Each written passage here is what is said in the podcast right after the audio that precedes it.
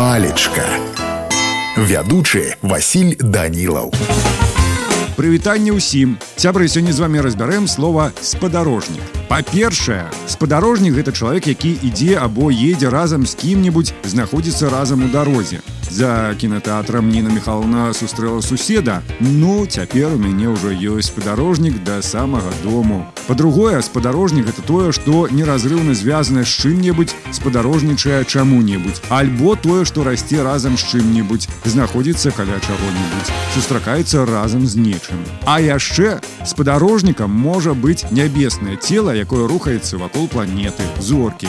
Спадарожнік зямлі месяц. Калі казаць па-руску, то спадарожнік Спадарожнік азначае спутнік. У мяне на сёння ўсё, добрага вам настрою і нясумнага дня. Палічка.